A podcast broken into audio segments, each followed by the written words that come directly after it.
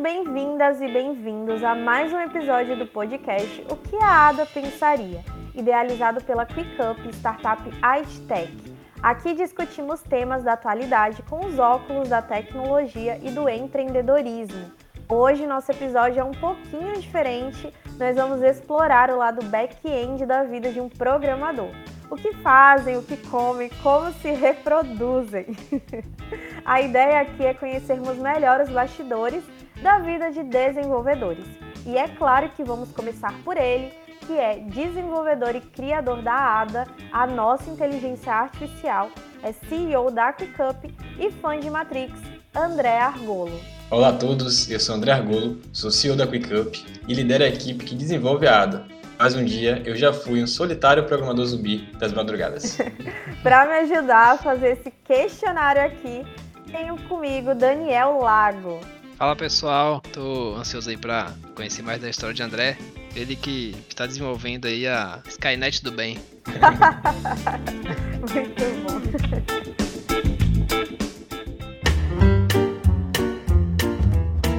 Pra gente começar, vamos começar pelo início realmente, né? Quero saber, André, como foi que você começou a programar? Como foi aí o início desse seu contato com a tecnologia, com a programação? Alguém te influenciou a entrar aí nesse universo dos códigos? Ou foi realmente uma descoberta por acaso? Como que foi esse início? Conta pra gente. Bom, Isa, diferente de outras pessoas que começam a programar de forma muito jovem e tudo mais, eu não, eu comecei a programar de forma mais tardia, já com meus 19 anos de idade. É, a proximidade com tecnologia sempre foi muito forte. Eu sempre gostei muito de tecnologia, mas no meio da minha adolescência, mais ou menos, eu tive o primeiro computador pessoal em casa, né? E ali eu comecei realmente a me interessar muito por tecnologia, mas não programava. Então eu baixava muitos aplicativos, fazia edição de imagem, vídeo, áudio, baixava aplicativos forense, né, para poder ficar buscando informações. Enfim, eu adorava a tecnologia em todos os níveis possíveis. Uhum. Mas não tinha nenhum tipo de nem de pessoa próxima e nem conhecia muito sobre programação. Então, era uma realidade que estava próxima do que eu estava fazendo, que eu lia muito blog, na época tinha os metablogs, eram blogs que ensinavam as pessoas a, a customizar os seus blogs. Então era um universo está, próximo. Você está entregando a sua idade agora. É, né? Eu era dessa época que os blogs estavam bombando muito. E ali talvez fosse a parte mais próxima, porque ali eu tinha acesso a pequenos trechos de código, mas que eu usava sem saber o que eu estava fazendo. E aí, por gostar muito de tecnologia, eu terminei fazendo vestibular para ciência da computação e entrando na universidade. Então, somente na universidade eu tive acesso realmente à programação e foi conhecer outras pessoas que programavam. Até então, não não conhecia e não conversava isso com, com ninguém. E aí na universidade, já com 19 anos de idade, que foi que eu fui aprender primeiro pseudocódigo, mas logo em seguida PHP, por incrível que pareça. Porque o que aconteceu? Meu primeiro semestre de faculdade, eu tinha um, um amigo que na primeira semana ele me chamou para ensinar PHP. Ele já sabia, já sabia PHP, né? já tinha domínio já sobre é, sistemas web e tudo mais. E ele parou no laboratório para poder me explicar. E aí eu digo que o primeiro código que eu programei assim sozinho e entendendo o que estava fazendo foi PHP, graças a esse amigo, Cal. Hoje não é a linguagem que você usa, né? Mas. É, não. É uma linguagem que eu, que eu gosto bastante, tem um, né, foi um momento bom, mas dentro do mercado a gente termina conhecendo outras tecnologias, outras linguagens. A gente termina virando fã também de outras, de outros stacks, né? Então, PHP hoje não é a linguagem que, que eu uso para trabalhar, não é minha linguagem favorita, mas foi um momento muito bom e foi muito útil, assim, sabe? Em nível de comunidade, de documentação, uma linguagem que ajudou muito. Legal, legal. Por falar né, no PHP que vocês comentaram, PHP foi uma linguagem que eu nunca me adaptei muito, assim, né? Lembro de mais do C, conheci né, André na UFBA lá, foi a primeira vez que se encontrou, assim, né? uhum. né? Acabou que a gente continuou com a amizade aí até hoje. Acho que a gente tava na mesma sala, né? André? Provavelmente a gente deve ter pegado algumas matérias de programação na mesma turma, com certeza. Mas lembro que foi uma época muito legal, assim. Apesar de não ter ido até o final do curso, né? Mas... É, pelo que eu sei, você e mais da metade da turma, né? Porque é, é, é, uma, é, é, um, é uma coisa de conhecimento comum, né? Não sei se é assim que fala, mas que as turmas de computação elas começam enormes e elas terminam com pouquíssimas pessoas. Isso é verdade, gente? É verdade, viu? Você falou metade, mas eu acho que até mais da metade. Posso dizer assim que, sei lá, 20% da turma é. deve se formar. sabe? E muito provavelmente 5% dessa forma na, na época certa. Sim, ainda tem isso.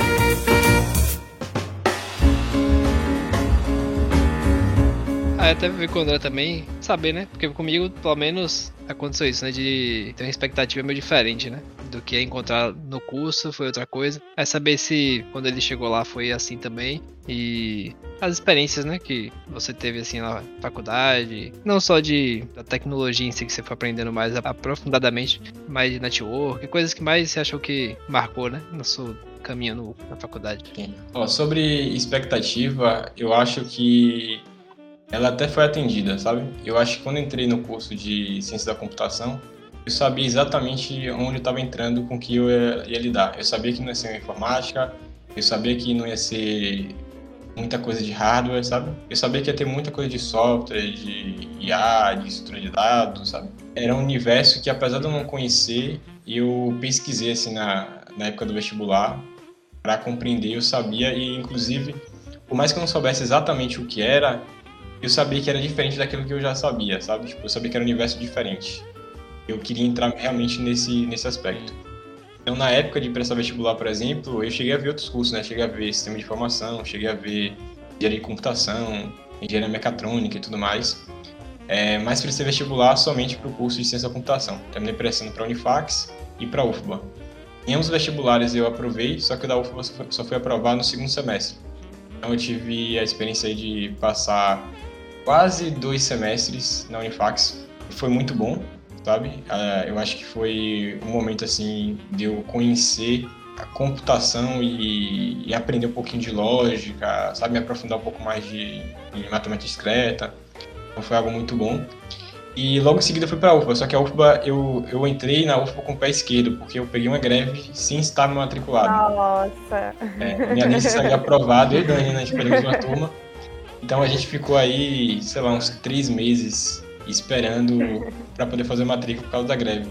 A gente deve ter começado as aulas na, na UFBA, é, sei lá, em outubro, novembro, foi tipo bem pro final do ano que a gente começou as aulas. E aí eu tive uma vantagem, assim, um, de ter entrado, porque eu já tinha um conhecimento prévio, assim, de, de lógica, sabe, de algoritmos. Então a primeira unidade foi, foi muito boa, foi muito satisfatória é, primeiro semestre. Só que dentro da universidade você tem algumas dificuldades. Então, é, a UFBA para mim foi talvez uma das melhores experiências que eu tive de vida até então. Foi tipo talvez a maior experiência, a maior experiência que mudou a direção da minha vida. Então, tipo, muita coisa do que eu vivi, eu faço, tudo mais, pessoas que eu me relaciono hoje, não existiriam se não fosse por causa da UFBA. A UFBA realmente criou isso e mudou minha vida completamente.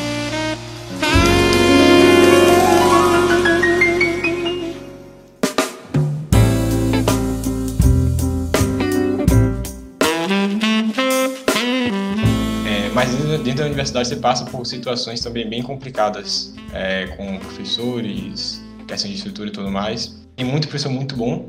A estrutura da UFBA, por exemplo, tanto da UFBA quanto da Unifax são estruturas muito boas, é, mas sempre você termina pegando algum professor que não está interessado em ensinar, ou algum problema estrutural que o professor ele não, tá, não tem atenção de corrigir, e não é difícil dele fazer isso. Então eu passei por várias situações dentro da, da universidade que não foram tão positivas, mas a maior parte das experiências foram positivas. Eu tive a oportunidade de trabalhar no Graco, por exemplo. Passei um ano e meio como treinei lá no Graco. Você pode explicar o que é o Graco, né, para quem está ouvindo e não nunca ouviu falar? Pronto, posso o que, sim. O que é esse Graco? Posso sim. O Graco é o grupo de gestores da rede acadêmica de computação da UFBA. Então, dentro do Instituto de Matemática, é, que a, a, até, até ano passado é, era o instituto que acomodava o departamento de computação, porque a partir desse ano agora a gente já tem o instituto de computação, né? Naquela época, o, o computação ficava dentro do instituto, do instituto de matemática. Então, essa, esse grupo, o Graco, ele cuidava de todas as ferramentas, tecnologias e serviços digitais do Instituto de Matemática, pegando tanto computação, estatística, matemática, sistema de informação, licenciatura em computação, todo o serviço de e-mail, sabe? Tudo isso era pelo Graco. Eu trabalhei durante um ano e meio lá, foi uma experiência ótima. Foi uma experiência muito mais da área de infra, rede, serviços, diferente do que eu faço hoje na prática, que é mais ligado para engenharia de software, mas lá também consegui desenvolver muita coisa de, de engenharia de software. Então, lá dentro do GRAC eu consegui, por exemplo, desenvolver e implementar um sistema de, de saque para as matrículas dos colegiados. Eu programei isso daí, tive acompanhamento de, de Bruno Ramos, que me orientava na época lá no GRACO.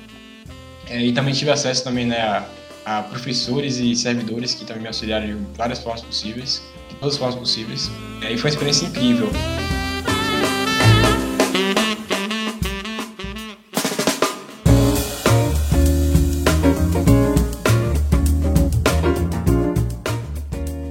legal, André, você comentar essa questão do Graco, a experiência que você teve. Até porque geralmente tem, geralmente as pessoas, né? Aquela coisa da faculdade só da sala de aula, né? De aprender ali, pra casa, estudar, voltar a fazer as provas e trabalhos e tal. Verdade. Mas é muito bom ver essa imersão, né? Você pode aprender ali na prática, né? Sendo um trainee ali, um estagiário tem a parte também dos eventos, né? A universidade acaba gerando também esse incentivo, né? De participar de competições. Então, se puder contar também eventos que você pôde participar, ganhar também aí, que a gente sabe que você ganhou aí. Tá dando um spoiler. Spoiler, spoiler. Pude participar de vários eventos dentro da, da UFBA. É, e também a própria UFBA fomentou muitos eventos. Então, desde ser congressista, palestrante, mentor, é, facilitador, até cursos eu pude dar dentro da, da UFBA. E o departamento de computação especial sempre é, motivou muito a gente a, a, buscar eventos fora, eventos grandes. Então, por duas oportunidades eu pude estar na Campus Party, que é um dos maiores eventos de tecnologia e inovação, é, e de cultura também. É, eu tive em 2015 e depois em 2017 lá em São Paulo. Em ambos os eventos eu tive uma experiência bem positiva. Em 2015 eu fui para poder participar de uma maratona de negócios, um, uma startup que na época eu tinha, que era Updrinks. E meio que dentro dessa maratona foi que a gente foi formatando esse negócio. A gente conseguiu ocupar ali a, o pódio em terceiro lugar dessa maratona. Em 2017 eu fui, participei de várias coisas, incluindo o Hackathon da Visa, que foi talvez uma das melhores experiências assim de, de evento, de suporte, de contatos e tudo mais. E felizmente a gente conseguiu, eu e minha equipe, a gente conseguiu é, levar o primeiro lugar desse, desse hackathon. É, foi o primeiro hackathon da Visa. é. Primeiro hackathon da Visa. Na época tinha poucos hackathons. É, até o conselho de hackathon para mim era algo bem novo. E foi muito legal. Foi bem legal a experiência. Foram 24 horas. A gente conseguiu desenvolver hardware, conseguiu desenvolver API, um aplicativo. A gente conectou isso às tecnologias da Visa e a gente conseguiu na, no dia seguinte, né, depois das 24 horas, demonstrar isso para uma banca de jurados e ficou maravilhada com a, com a solução. Então foi bem legal mesmo.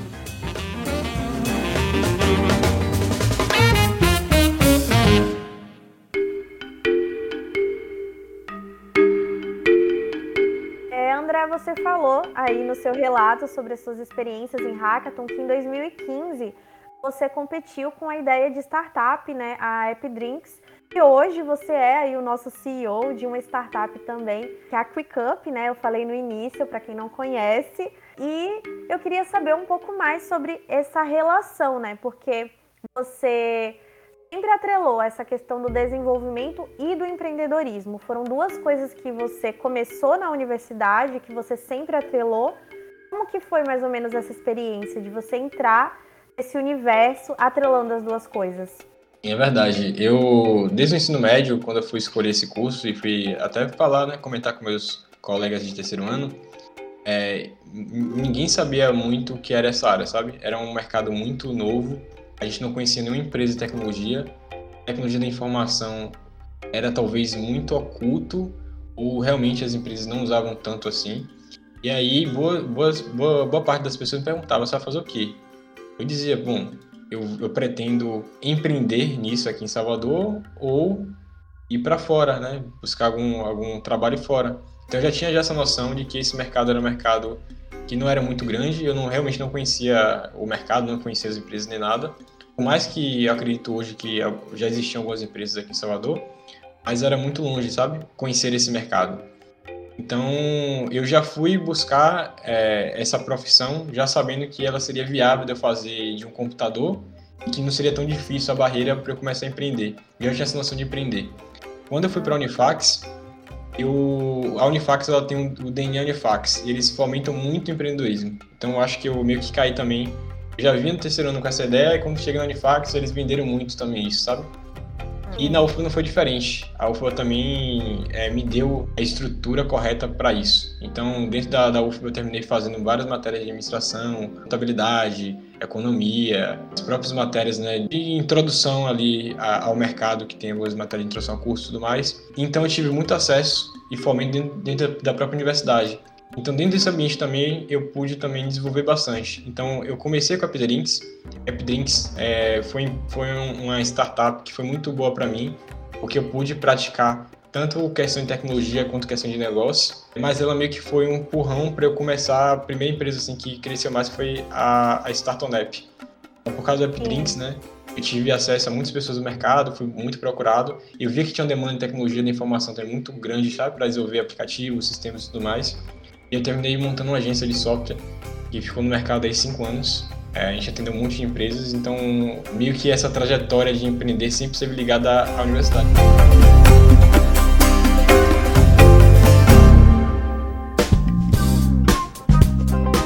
E hoje, André, depois de todo esse tempo, de todas essas experiências, esses incentivos, você acredita que aprendeu mais a desenvolver você, na verdade, se desenvolveu como desenvolvedor melhor pelas coisas que você aprendeu na universidade ou por conta própria, sabe? Na prática, com a sua agência de software, né, que você criou e que você, com certeza, eu imagino que desenvolveu muito, né, do que você sabe hoje. Qual que teve mais peso na sua experiência? O que, que você acha hoje, olhando assim? Boa pergunta. Bom, eu acho que a primeira coisa que eu vou deixar claro assim é que a universidade é muito boa, sabe? Tipo, não dá para se descartar o, o benefício da universidade só pelo conhecimento. É que você recebe ou deixa de receber dentro da universidade. O que acontece? De forma prática, eu me desenvolvi melhor como profissional no mercado, sabe? Atuando mesmo no mercado de forma prática, é, buscando conhecimento. Sou uma pessoa muito autodidata, sempre fui para qualquer assunto possível, desde se fazer um drink para tomar no final de semana a estudar sobre inteligência artificial é, um, é algo que eu sou autodidata sempre, sabe? Eu, é um perfil meu, assim, de querer buscar e compreender, sabe, aquele assunto ao máximo possível, eu gosto de fazer isso sozinho. Mas a universidade, ela me deu os caminhos para isso, sabe? Então, tipo, acho que a maior vantagem de ter estudado na UFBA em específico foi estar junto com pessoas muito competentes a UFBA tem muitas pessoas boas e eu tive muitos colegas, muitas pessoas que eu conheci, muitos professores inclusive, que me ajudaram muito, sabe? Eu aprendi muita coisa. E estar dentro do ambiente universitário, sabe, do campus universitário, é uma das melhores coisas que eu já tive, assim. Até no aspecto profissional hoje, quando falo de empreender, é, muitos desses contatos eles foram trazidos do ambiente universitário ou foram criados fora do ambiente universitário, mais por causa do ambiente universitário, sabe? Sim. Então, primeira coisa é isso, o ambiente universitário ele é importante para você criar conexões, você aprender, você conhecer pessoas boas, a trabalhar com pessoas boas, sabe? Sim. É isso a universidade ela entrega. Agora, como eu sou uma pessoa muito autodidata e o mercado ele é muito acelerado, termina que o, a universidade ela não consegue acompanhar as coisas. Hoje até, inclusive, sei lá, nos últimos três anos, três, quatro anos, eu vejo que a universidade ela vem correndo atrás desse atraso. Quando entrei, as tecnologias eram muito antigas, as técnicas, metodologias de explicação eram muito antigas, e meio que se você hoje for para a escola de administração da UFBA, ou for até o departamento de composição da UFBA, você, você vai conseguir observar que hoje se fala muito mais coisas que estão no mercado, sabe? Mas nunca vai conseguir acompanhar. Eu acho que é normal isso, o que a universidade ela pode entregar de verdade é isso que eu falei, mais a teoria. Mas realmente o, o de mercado, em nível de velocidade, sabe? De você estar tá ali acompanhando o que está sendo lançado agora, isso realmente você vai ter que pegar na prática mesmo. E eu terminei me desenvolvendo mais na prática. E foi uma das melhores coisas que eu fiz, sabe? Tipo, de meter a cara assim, abrir documentação, testar, empreender. Eu aprendi muito. Isso é incrível, isso é, isso é muito legal porque a gente consegue entender que você teve o melhor dos dois mundos, né? Podemos dizer assim mas que é completamente viável, né, para quem não tem a universidade também se desenvolver enquanto profissional né, do desenvolvimento e também para quem está na universidade ter também várias oportunidades. O legal é quando você consegue unir os dois, né? Como você fez. Legal mesmo. E isso é extremamente válido, eu acho. Eu acho que não só nessa área, mas em geral, né? Se a pessoa quer estar tá à frente né, da maioria, ela não pode se contentar só com o que recebe na faculdade realmente, é né? Verdade. Então a pessoa tem que buscar por fora e principalmente essa parte prática, né? Que na teoria a gente aprende uma parte, mas na prática você descobre muito mais coisas. Né? Verdade. Principalmente para as profissões que têm aí, que estão ligadas ou é, são diretamente, na verdade, ligadas à tecnologia, né? A prática ela realmente é extremamente necessária. É, pelo que André mesmo pontuou da questão de é, estarem sempre se atualizando e coisas novas surgindo a todo momento. É impossível você aprender uma teoria há quatro anos atrás na sua graduação e acreditar que isso vai ser suficiente para atuar no mercado. Eu imagino que com desenvolvimento ainda mais, né? Então isso é isso realmente é bem interessante.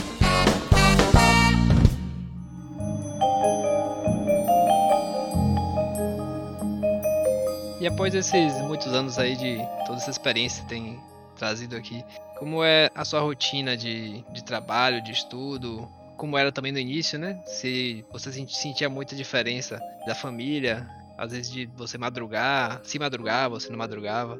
Porque o programador tem esse estereótipo, né? De passa a noite lá no computador. Verdade. Como era e como é hoje a sua rotina, assim, se mudou muito ou não? O programador tem esse estereótipo dele ser morcego, né? Ele tá ali sempre na é. madrugada.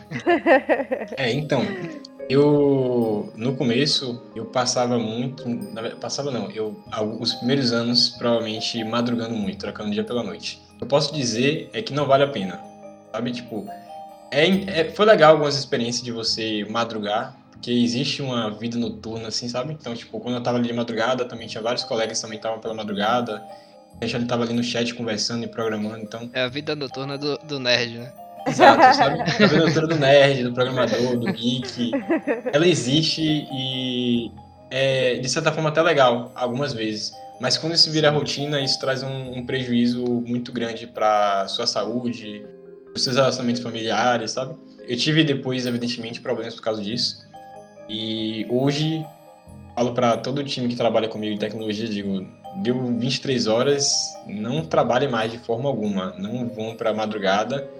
É, essa madrugada pode acontecer uma, uma vez ou outra, mas ela não pode nunca virar rotina. Você não pode contabilizar o seu dia pensando que você vai fazer tudo que tem que no dia e lá pela madrugada você vai programar. Isso não, não, não é legal para você, entendeu? E aí hoje a minha rotina é muito mais saudável, sabe? Então, tipo, 9 horas da manhã. O time já está trabalhando, a gente pausa para poder fazer o daily meet, né, os nossos 15 minutos ali. Às vezes passa um pouco mais, às vezes vai para 30, mas normalmente 15 minutos de, de chamada para a equipe poder se alinhar. A gente trabalha normalmente de dia, dificilmente a gente vai muito, sabe, para noite, mas é, a equipe tem a flexibilidade de horário, então a turma pode se organizar e escolher quais são os melhores horários durante o dia. Mas sempre com essa orientação que eu dou de nunca invadir pela madrugada, porque isso não pode ser uma rotina, sabe? Mas a gente pode ver que André é um bom chefe, tá? é verdade. A gente perguntar também sobre a rotina de, tipo, de estudar e tudo mais, né? Então, é, termina que quando você trabalha nessa área, você nunca pode ficar parado. Então, de tempos em tempos, eu sempre paro para poder estudar sobre uma área específica dentro da área de computação. Então, às vezes vou estudar sobre sistemas operacionais, às vezes sobre computação distribuída, às vezes sobre A, às vezes sobre engenharia de software. Às vezes dou, dou a chance para conhecer uma nova tecnologia, um novo framework, uma nova biblioteca, sabe? Sim. Estou é, sempre acompanhando também os artigos que, que saem sobre diversos conteúdos, sejam eles sobre uma tecnologia nova que está sendo criada, ou seja sobre sei lá, uma, uma empresa que lançou alguma coisa, o impacto que uma determinada tecnologia está tendo agora no mercado.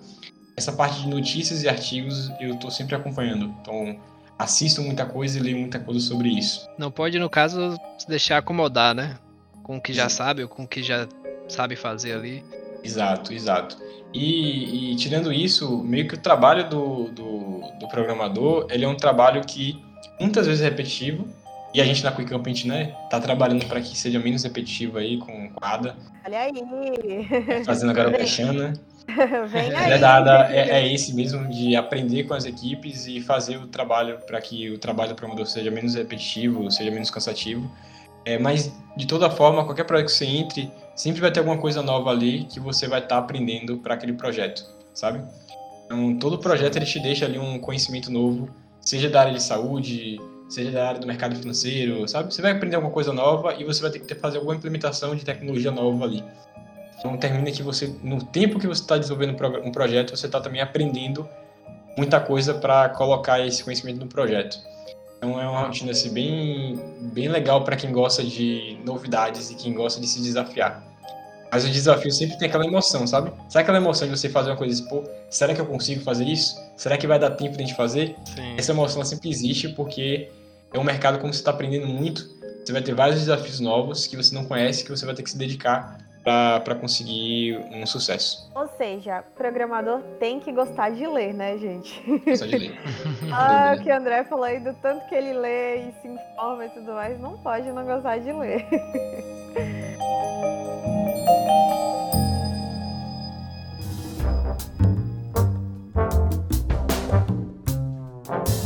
André, você falou que você está sempre se atualizando e você também citou aí o seu trabalho com a ADA, né? Hoje é o seu trabalho principal, né? O que, que você visualiza, assim, nossa, chegou aquele momento da pergunta da, da entrevista de trabalho. o que você visualiza para o seu futuro, assim, enquanto desenvolvedor, é, para o próprio desenvolvimento, sabe? Eu acho que o mercado, ele está cada vez mais forte para o desenvolvimento, né? Então, muita coisa incrível está surgindo e eu fico muito feliz de fazer parte da QuickUp porque a gente está criando uma coisa incrível também e que também vai fazer muita diferença aí nesse futuro recente que estamos construindo. E, mas enfim, fala um pouco disso, fala um pouco sobre o futuro, o que você está pensando, o que você visualiza. Certo. Não é pergunta fácil, não, mas eu vou responder da seguinte forma. É, na vida a gente termina construindo, né? Ali a gente vai montando mais ou menos uma trajetória. E eu acho que a Ada, ela é meio que um resumo de muita coisa que eu vi antes, sabe? Então, muita experiência que eu tive terminou chegando até a Ada. E aí, quando a gente chega lá em 2019 com, com a Quick Up, com a Ada, acho que dali pra frente a gente veio somando com toda a equipe ideias, experiências. Então, o, o futuro que eu consigo hoje sonhar, que eu penso mesmo, em fazer com que esse projeto que a gente está fazendo, que a gente está montando, né, que a gente está criando aí, que eu acredito que vai ter um impacto muito significativo na, no mundo em si, esse mundo de tecnologia, de, de software e tudo mais. Eu acredito que o sonho seja isso, em realizar isso em uma escala grande, sabe? A gente conseguir Sim. compreender esse projeto de pesquisa, desenvolvimento e inovação de forma grande, com os parceiros certos, com a tecnologia trazendo resultados cada vez mais satisfatórios para que a gente consiga gerar o um impacto realmente para essas equipes. A gente tem a proposta de fazer com que essa operação de, de, de desenvolvimento de software ela seja o mais rápida, a mais eficiente, com maior qualidade, que possa gerar um impacto significativo, que mude de certa forma um pouquinho esse mercado, sabe? Eu acho que o sonho é esse, o sonho é a gente pegar a experiência que a equipe tem e que de certa forma também eu, eu tive, né, e, e terminei dando esse passo inicial, mas que depois todo mundo somou para que a gente consiga mudar essa realidade a gente veja daqui a alguns anos, talvez as equipes, a maior parte das equipes utilizando ali a plataforma da QuickUp, a ADA e toda a inteligência que a gente quer gerar para essas equipes de tecnologia. Que lindo! Deixando a gente sonhar. Já dizia Ronaldinho Gaúcho. Então deixando a gente sonhar. Ou seja, gente, um apaixonado por inteligência artificial, fazendo só o que pode para tornar este mundo melhor.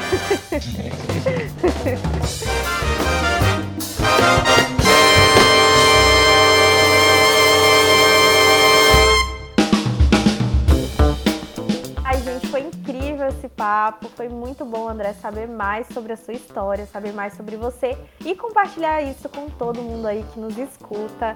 Se vocês aí que estão ouvindo esse episódio se interessaram e querem acompanhar, conhecer mais o trabalho de André, da QuickUp, ou conhecer melhor a Ada também, a nossa IA, você pode seguir a QuickUp nas redes sociais, que é quickup.io. Na descrição aqui do seu podcast vai estar tá o link para você clicar e ser redirecionado direitinho para lá. Você também pode acessar o nosso site, conhecer um pouquinho mais sobre a nossa história. E é isso, né? Eu acho que chegamos ao fim. Hum. Não! André, muito obrigada por ter pedido aí um pouquinho, um espacinho aí no seu tempo para ajudar a equipe aqui do podcast a fazer mais um episódio. E eu acho que esse episódio ficou muito legal. E é isso, muito obrigada. Eu que agradeço, Isa e Dani, pelo convite. É muito bom conversar com vocês. É um formato novo aqui, né, para o nosso podcast. É, vou estar conectado aí, acompanhando também os outros programadores que vão estar aqui conversando com, com vocês. Mas muito obrigado mesmo pelo convite. Valeu, pessoal. Foi muito bom participar. Sei que tem muita coisa ainda pra gente saber da história de André, porque é um formato curto aqui, né? Uhum. Mas quem sabe no futuro, em outros documentários. Quando a Netflix. vai... Quando a Netflix comprar os direitos pra poder fazer é... o documentário. É, eles aguardem a Ada explodir, vai ver.